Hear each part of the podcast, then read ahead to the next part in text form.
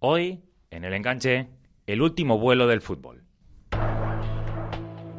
Estamos en el Aeropuerto Internacional José María Córdoba, donde hace aproximadamente dos horas, a las nueve y media, esperábamos el arribo del avión que provenía de, de Sao Paulo, un vuelo charter para, con capacidad para 82 personas en el que viaja el equipo de Chapecoense. Dos horas y media más tarde, 11 y 30 de la noche, el avión no ha arribado 11 aquí. 30 minutos de la noche, mucha atención que tenemos información de última hora.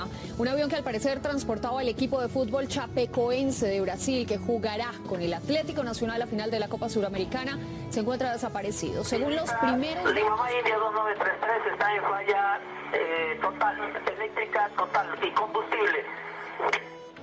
Está libre y operable lluvia sobre la estación La Mamá India de 933, bomberos alertados. Cuidado, Lima India. Vectores, vectores, señorita, vectores a la pista. La señal radar se perdió, no lo tengo, notifique rumbo ahora. Los urgentes, 76 personas murieron en un accidente aéreo en Antioquia que enluta al fútbol. Se estrelló el avión en el que viajaba a Medellín el equipo chapecoense de Brasil para disputar la final de la Copa Sudamericana. Cinco personas sobrevivieron a esta tragedia en las montañas de Antioquia. ¿Cómo empezar un programa de esta manera, en- no? Eh, ¿Cómo empezar un programa de esta forma? Un programa deportivo, un programa de fútbol, con esta noticia que nos, nos conmueve, que nos golpea y que nos deja sin palabras.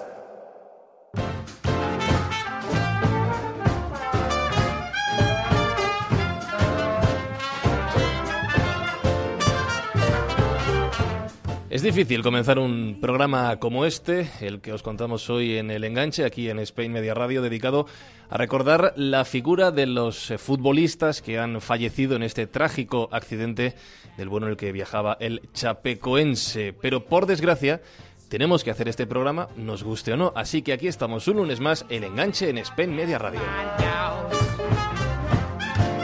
Os recordamos la dirección en la que nos podéis seguir en Twitter, en Instagram, en Facebook, arroba el enganche, arroba Spain Media Radio. Y como cada lunes, aquí estamos José David López y un servidor, Fran Izuzquiza. Hola José David, ¿cómo estamos? Hola, Fran. Es muy difícil romper las estadísticas y, y lograr el reconocimiento del fútbol hoy en día cuando eres pequeñito, cuando eres humilde, cuando tus metas son los fracasos de otros y cuando tus objetivos solo se logran desde la heroicidad. Eh, y lo que venía haciendo el Chapecoense era eso, era conseguir ascender varias categorías en los últimos años hasta pasar de ser un equipo anónimo a jugar en una final continental, era pasar de ser el equipo de un estado donde el fútbol no tiene mucho arraigo a ser uno de los referentes de toda América y sobre todo era conseguir que en cualquier rincón del mundo, incluida mi casa, nos quedáramos madrugadas enteras para ver el milagro de ese chapecoense que rentabilizada sobradamente las ojeras que te acompañan en los días posteriores. Y eso de repente se acaba.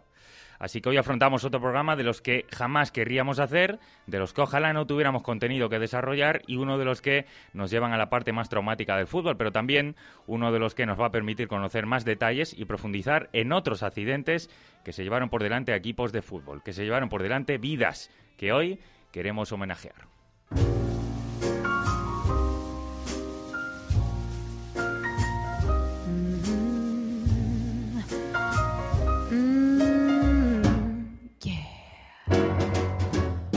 Nuestro primer viaje de hoy nos lleva a África. El 27 de abril de 1993 un avión se estrelló muy cerca de la ciudad de Libreville. En él viajaba la selección de Zambia, un equipo, José David, del que pocos años antes se había oído hablar mucho. Sí, puede que muchos de nuestros oyentes no sitúen bien el fútbol africano en los años 80, pues la capacidad competitiva de estos seleccionados estaba muy alejada de la que hoy poseen y era casi imposible lograr buenos resultados ante potencias de primer orden. Sin embargo, Zambia sí que había roto todas las previsiones y valoraciones cuando en los Juegos Olímpicos de Seúl en el 88 goleó rotundamente a Italia. Fue un potente 4-0 que situó a los Chipolopolo, el apodo que recibe Zambia, como la gran atracción africana, la esperanza de todo el continente para poder competir y colocó a Calusa Bayala, que aquel día marcó tres goles a los italianos como la nueva estrella de fútbol africano. Si hoy podemos hablar con Calusa es porque él no iba el- en aquel avión, tenía que jugar un partido en Holanda con su club, con el PSV, para incorporarse posteriormente a la selección. Una selección en la que él ha sido posiblemente el jugador más importante de la historia, después entrenador y actualmente presidente de la federación. Nos escucha ya Calusha Guayala. Bienvenido, Calusha, ¿cómo estás? Muy bien, gracias a ustedes. Eh, empezamos, empezamos hablando de la cuestión futbolística que apuntaba José David de los precedentes, si te parece, y es que pocas selecciones del mundo, de todo el mundo, pueden decir primero que ganaron a Italia y muchas menos pueden decir que la golearon como hicisteis vosotros en el 88. sí, fue uh, mucho mucho tiempo eh, atrás, pero bueno, como usted dice, ¿no?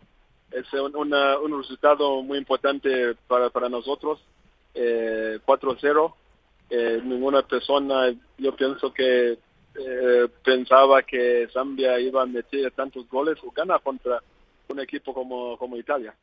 Calusa, eh, bueno, antes de nada, alguien se estará preguntando cómo puede ser que una persona nacida en Zambia, como es tu caso, hable este español que nos estás demostrando. Ah, Evidentemente, Calusa jugó, jugó en México, en América, y de ahí te viene y lo has retenido bastante bien, ¿eh, Calusa? Llegó en Europa 85, en Bruja, entonces jugó allá unos tres, tres años de medio y después pasó a la PSV, PSV Eindhoven, cinco años. Eh, después de PSV me fui a Club América, que es para mí el equipo más grande de México, casi ocho años. Es por eso mi español. Eh, ¿Ese equipo de Zambia era la nueva esperanza de aquel entonces como para poder competir en grandes citas?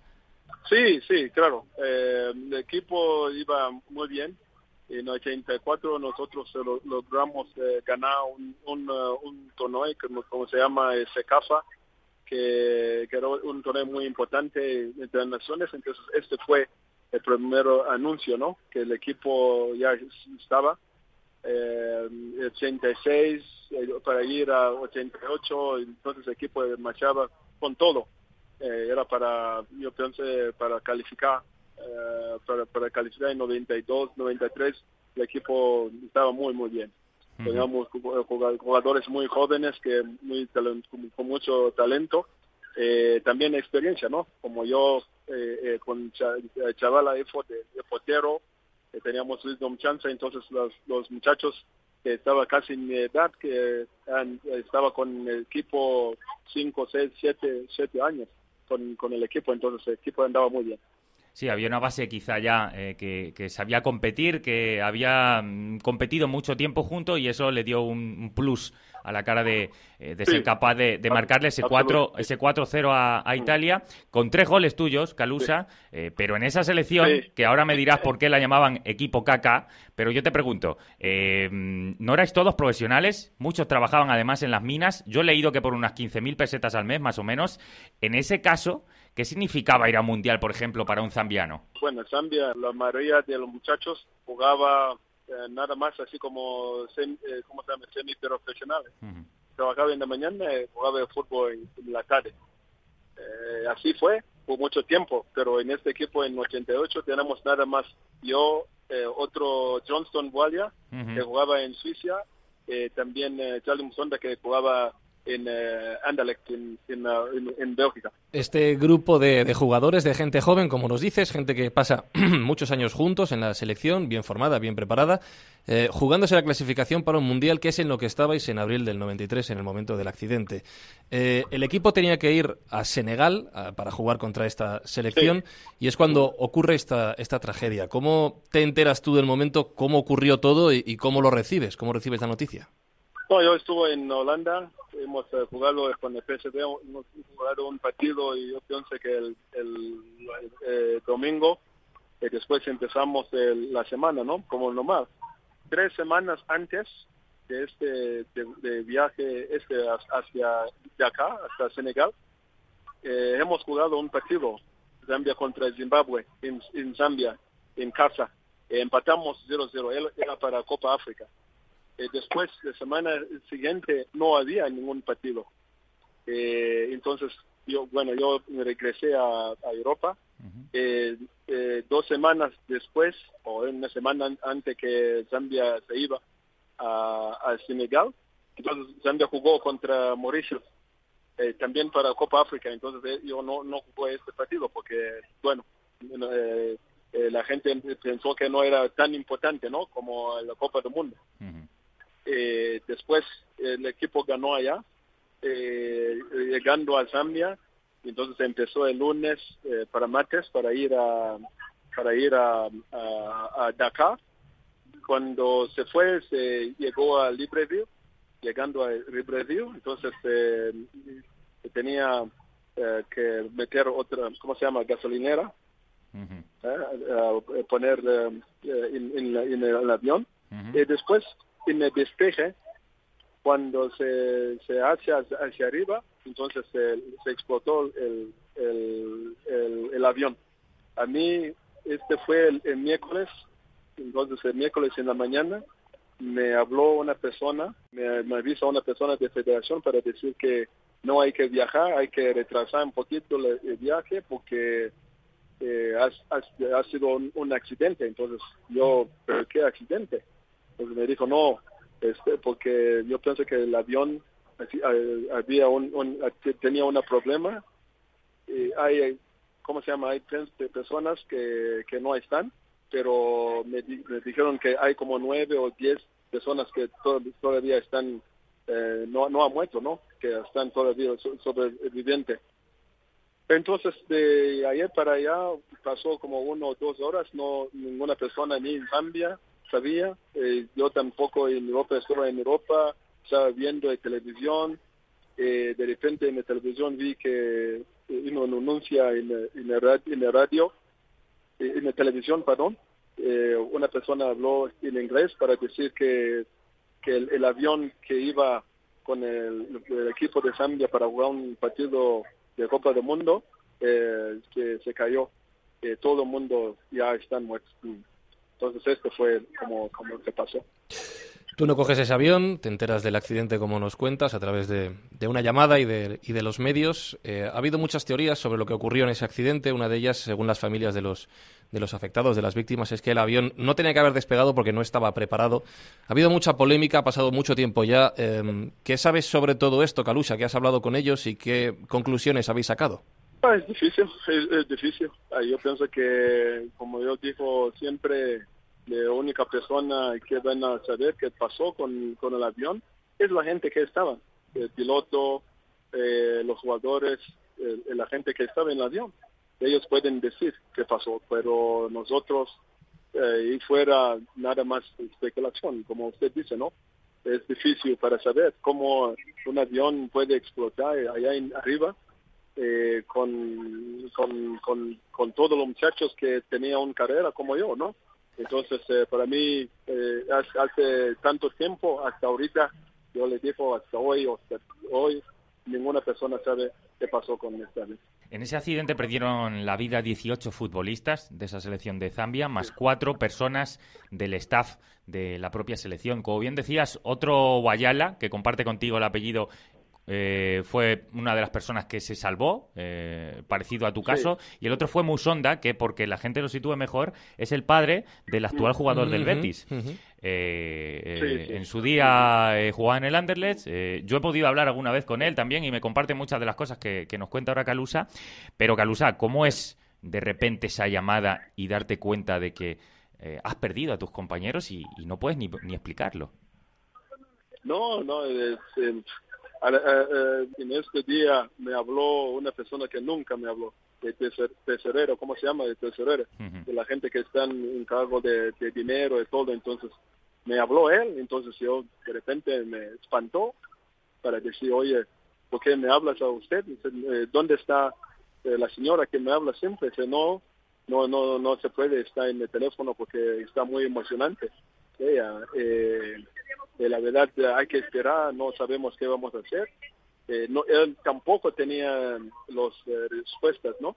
Yo le preguntó cómo fue, no, no, no, no tenía una, una respuesta para decirme fue así, así. Entonces es una, una cosa, eh, bueno, no lo puede decir ninguna persona o ninguna familia, sobre todo si tú piensas que es un equipo de fútbol, ¿no? viendo eh, entrenando, eh, metiendo, para, para ir a, para, para jugar, para ir jugando, eh, jugando de fútbol. Entonces, es muy difícil para una persona para, para, ah, para pensar que los muchachos que, que siempre estamos bromeando, viajando, eh, jugando con, con mucho feliz, con todo el futuro enfrente, eh, de repente de repente la gente no no están entonces Eso fue lo más, lo más, más difícil. Yo pienso que Dios nos dio eh, la fuerza, porque para, yo, cuando eh, el club el PSD me dio, eh, ¿cómo se llama?, permiso para ir a, ¿cómo se llama?, el funeral, para cuando regresaba los muchachos, para enterarlo allá en, Zambia. Entonces yo cuando me fui allá, toda la gente que yo encontraba en la calle, todo, cuando me, miraba se lloraba. Eh, eh, después, yo hablando con el presidente en este entonces, el señor eh, presidente Chiluba, Frederick Chiluba, eh, me dijo, oye, Carlos, no podemos dejar jugar, porque si podemos dejar jugar, entonces vamos a vamos a echar a perder todo que tú y tus compañeros han hecho para Zambia. Entonces, es mejor y es para ustedes, para ti, eh, Carlos, hay que regresar para que eh, empezamos con el nuevo equipo. Eh, yo como, como jugador, como profesional, mi vida era fútbol, entonces yo quería jugar. Entonces hay que hacer con, con todo el esfuerzo del mundo, hay que hacer algo para, para que los muchachos cuando se mira, donde nos, nos, nos ve, donde nos mira, siempre Carlos está allá está haciendo lo mismo eh, que nosotros estamos haciendo. Es por eso para mí, eh, bueno, mi, convicción en este entonces era para eh, era para, para continuar a, jugar. Por contextualizar un poquito, aquella Zambia siguió su camino de clasificación para ese Mundial del 94 sin el 80% más o menos de los futbolistas que, que habían fallecido en aquel accidente. Y pese a todo ganó dos partidos más y solo quedó fuera ante Marruecos y por un solo punto. Es decir, estuvo a un solo punto de clasificarse para aquel Mundial de Estados Unidos en el 94, algo que hubiera sido totalmente heroico. Pero como bien decíamos, eh, cuando Calusa dejó de eh, jugar como referente de aquella selección, el tiempo le colocó claramente como el líder simbólico, además de, de aquella generación, y acabó siendo el presidente de la federación. Desde este rol, Calusa ha podido ganar con la selección eh, de 2012 la Copa de África, precisamente como decíamos antes, en Libreville, en el mismo lugar en el que había sucedido aquel trágico accidente. Y Zambia, digamos, de alguna manera, Calusa, con esa victoria, cerraba un poco el círculo, ¿no? Yo pienso que, yo pienso que sí. Eh, eh, porque no es, es muy difícil cambiar un, un, un, un, humano con otro, pero como equipo yo pienso que eh, el equipo, cuando nosotros fuimos a Libreville, estábamos en la Copa África, eh, fuimos al lugar donde eh, falleció los muchachos. yo pienso que iba una conexión entre viejo y nuevo. la verdad, con eso, el equipo salió el, siguiente día cuando estábamos jugando contra Costa Marfil en el final, con todos los grandes jugadores que ellos tenían que nosotros no teníamos ninguna persona así que estaba jugando en eh, Europa, así con gran nombre, pero el equipo jugó eh, el partido de su vida para ganar este este este este final. Entonces, eh, gracias a Dios que yo estuvo, ya está, estado con el equipo y estaba con todo el esfuerzo que hemos empezado hace como 20, 20 y tantos años para llegar en, en 2012 y ganar la, la Copa es, es una sensación muy buena para mí, eh, porque yo pienso que donde están los muchachos, eh, ellos saben que, bueno, eh, Calucha hizo lo que podía. Nosotros eh, no, no, no podemos, pero él continuó con este mismo angre, con la mente de triunfar, así para poner a Zambia uno, como uno de los mejores equipos en África.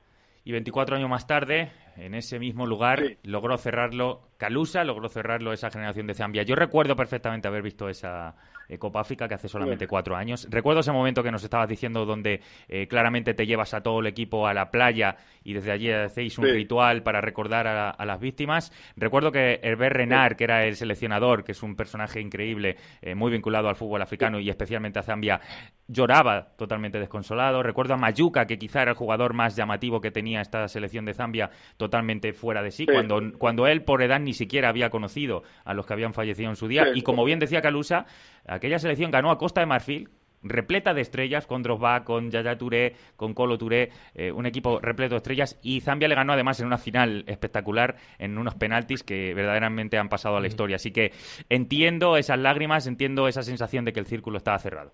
Yo espero, Kalusha, que la próxima vez que hablemos no sea por otro caso como este, en este caso el accidente de Chapecoense, sino que sea por un éxito nuevo como el que describe José David con la selección de Zambia. Así que sabes que el enganche es tu casa. Estamos aquí cuando quieras para volver a hablar y esperamos hacerlo pronto contigo. Un fuerte abrazo, Calucha, y muchas gracias por atendernos. Mucho, gracias, muchas gracias. Los accidentes del Chapecoense y la selección de Zambia son los dos casos más recientes de la lista de accidentes aéreos que han afectado al fútbol. Un relato que comienza en 1949 con el Torino.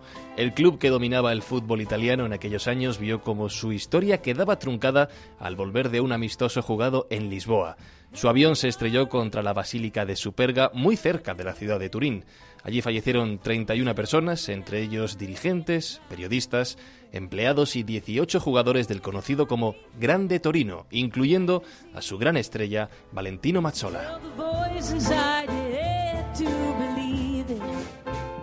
Ocho años más tarde, en 1958, la historia se repetía con el accidente aéreo más famoso de la historia del fútbol, el que afectó al Manchester United cuando volvía a casa después de clasificarse para las semifinales de la Copa de Europa en Belgrado. Al pasar por Múnich, donde tenían previsto eh, parar para repostar, el avión no pudo aterrizar por culpa de las malas condiciones climatológicas y se estrelló contra una colina cercana al aeropuerto. De los 44 pasajeros quedaron 21 supervivientes, mientras que otros 23 no pudieron superar aquel accidente. Entre ellos, la gran estrella del club inglés Duncan Edward, que falleció pocos días después al no poder superar las heridas. Volvemos a Sudamérica esta vez en 1969. El club de Strongest volvía a su ciudad, La Paz, tras jugar un torneo amistoso en Santa Cruz. Su accidente se produjo durante un golpe de estado en Bolivia y en una zona de muy difícil acceso. Todo ello dificultó la circulación de información, la localización de los restos y el rescate de los 74 fallecidos en la zona de la cancha. 1987 la tragedia golpeó a la Alianza de Lima de Perú cuando volvía a casa tras jugar en la ciudad de Pucallpa. El accidente ocurrió a pocos kilómetros de su destino, el aeropuerto Jorge Chávez, cuando el avión se precipitó sobre las aguas del Océano Pacífico. Allí fallecieron 43 personas, entre las que se encontraban entrenadores, directivos y 16 jugadores.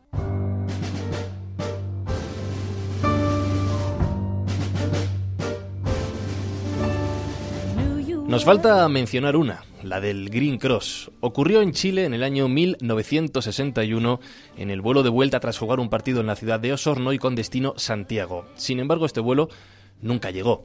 La expedición se había dividido en dos vuelos para volver a casa, por lo que entre las 24 víctimas encontramos a parte de la plantilla y el cuerpo técnico, además de dirigentes, árbitros y la tripulación. Sin embargo, debido al difícil acceso a la zona, el lugar del accidente solo fue determinado mediante exploración aérea y no se llegó a rescatar los restos de los fallecidos. En 2015 un equipo de alpinistas logró acceder al lugar del accidente y encontrar lo que aún quedaba de aquel avión. Entre ellos se encontraba Leonardo Albornoz, alpinista montañero, que nos escucha ya. Hola Leonardo, bienvenido al enganche. Hola, ¿qué tal? ¿Cómo están? Un gusto de poder conversar con ustedes. Igualmente, pasaron 40 años entre aquel accidente y vuestra expedición. ¿Qué os lleva a vosotros a, a buscar estos restos después de tantísimo tiempo? Bueno, primero tengo que aclarar que yo soy andinista, no soy alpinista, porque los Alpes yo no los conozco. Entonces acá en Sudamérica somos andinistas. vale. ¿Se entiende? Sabía, sabía que iba a suceder porque me, me constaba que era así. Y cuando te he escuchado decir alpinista, he dicho. Dice, ya la ha "Uh", liado, ya la ha Digo, liado. nos va a decir andinista. Cada vez que hablo con España lo aclaro. Con respecto a lo que tú me, me preguntas, eh, eh, yo que por casualmente soy de, de, de la zona, me crié ahí, esa fue mi escuela de montaña. Eh, desde niño subí todos esos cerros, los cerros, el cerro de las ánimas, el cerro de las lástimas, que aparecían muchos de los informes que, que, que existían, de los pocos informes que existían. Es un cerro que yo por distintas razones pasé por ahí muchas veces. Entonces, eh, la historia la escuchamos siempre y todo, todos los años, todos los veranos, eh, muchas expediciones desde enero a abril subían tras, tras los restos del avión. Y bueno, yo soy audiovisual y me, me, me tocó trabajar en, en el tema de, de montaña y de, de exploración por Sudamérica, por Sudamérica durante muchos años. Entonces, eh, un tema que lo tenía pendiente, lo, lo, lo tuve siempre pendiente, no para, no para llegar al avión, sino que para intentarlo alguna vez. Por lo tanto, eh, bueno, cuando ya consideré que era el momento, eh, lo hicimos y, bueno, y con los resultados que todos sabemos. ¿Cómo es la zona eh, donde se estrelló eh, el avión, Santiago? Leonardo, mejor dicho.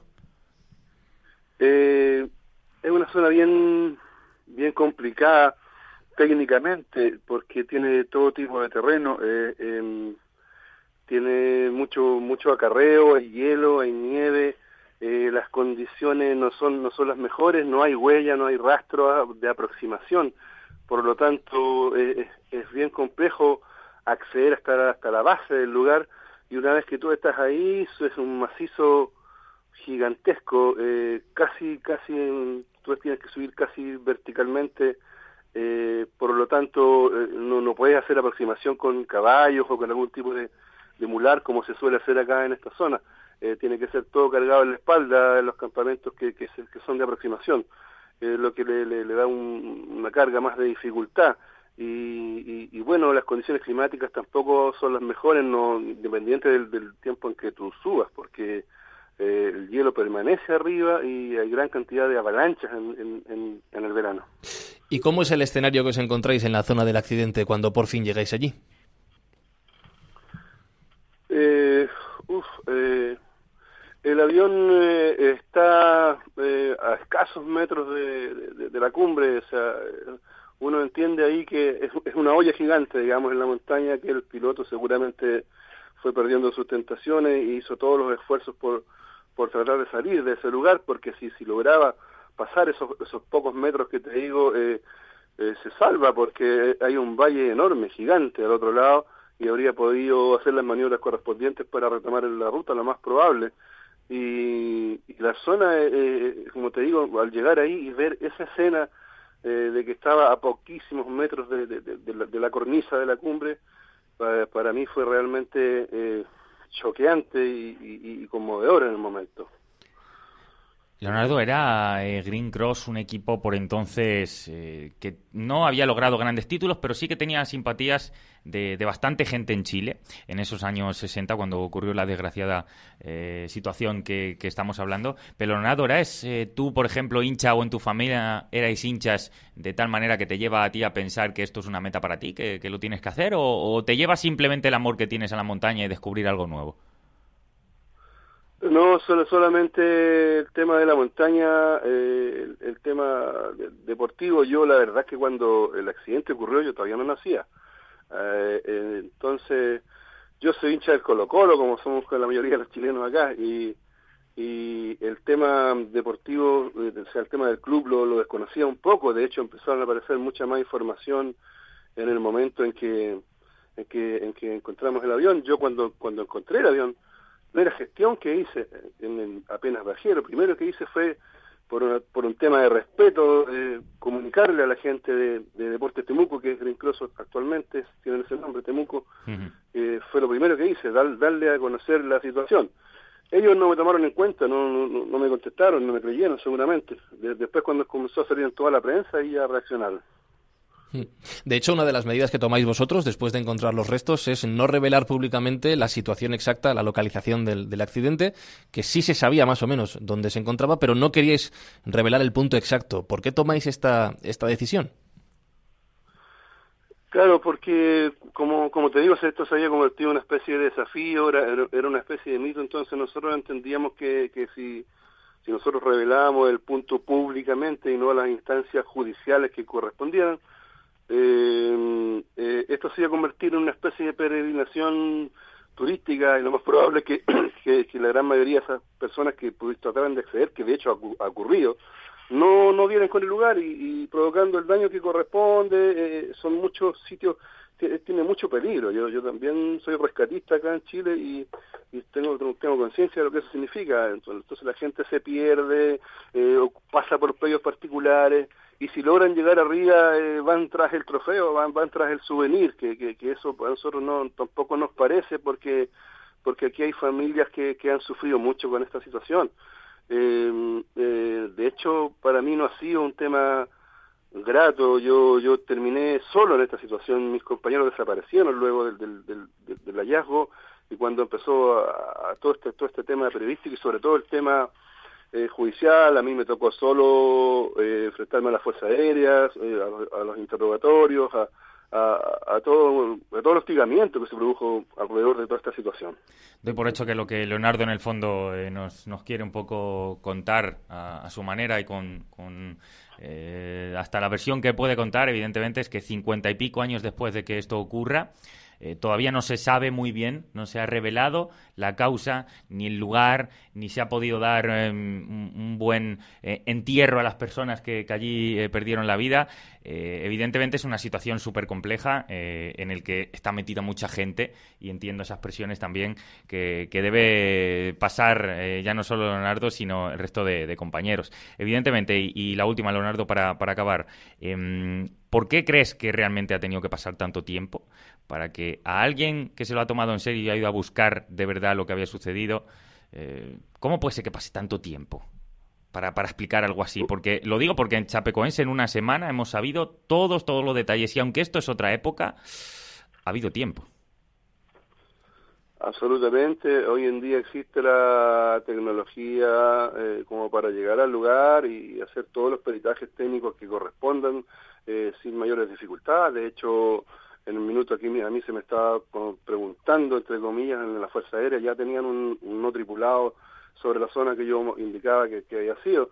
Entonces aquí hay sin duda que hay un misterio grande y aquí hay una complicidad eh, de parte de las instituciones del Estado. Eh, el, avión era un avión LAN Chile, que, hoy es LAN o LATAM, y que en ese tiempo era un avión del Estado, era la línea aérea estatal. Entonces aquí hubo negligencia por parte de, la compañía al momento de producirse el accidente. Aquí en el piloto es una víctima y un héroe, no es el culpable.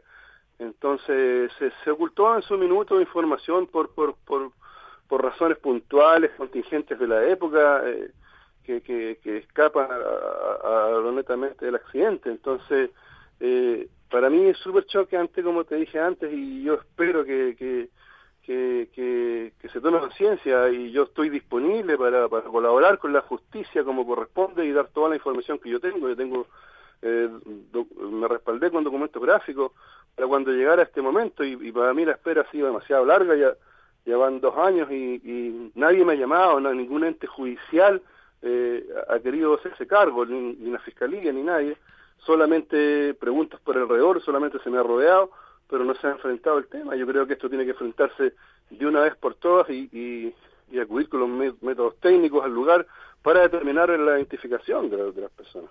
Las personas continúan allí, el avión sigue estando en el mismo lugar y las pruebas, los motivos, las razones que llevaron a este accidente las conoce Leonardo y las conocerá el mundo si finalmente se animan allí a, investigarlo de alguna manera.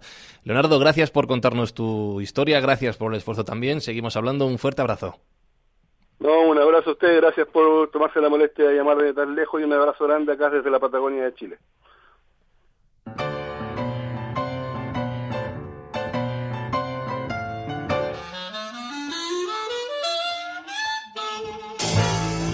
No es agradable hacer un, programa por este motivo, por el accidente del Chapecoense, pero sí es cierto que cuando ocurre algo así, desgraciadamente nos vienen a la memoria un montón de historias que hoy queríamos recordar, queríamos rememorar y repasar aquí en el enganche de Spain Media Radio. Os recuerdo, para todas las historias que contamos aquí en el enganche, arroba el enganche en Twitter, en Facebook y en Instagram. Y para todas las historias que cuenta esta casa, Spain Media Radio, arroba Spain Media Radio.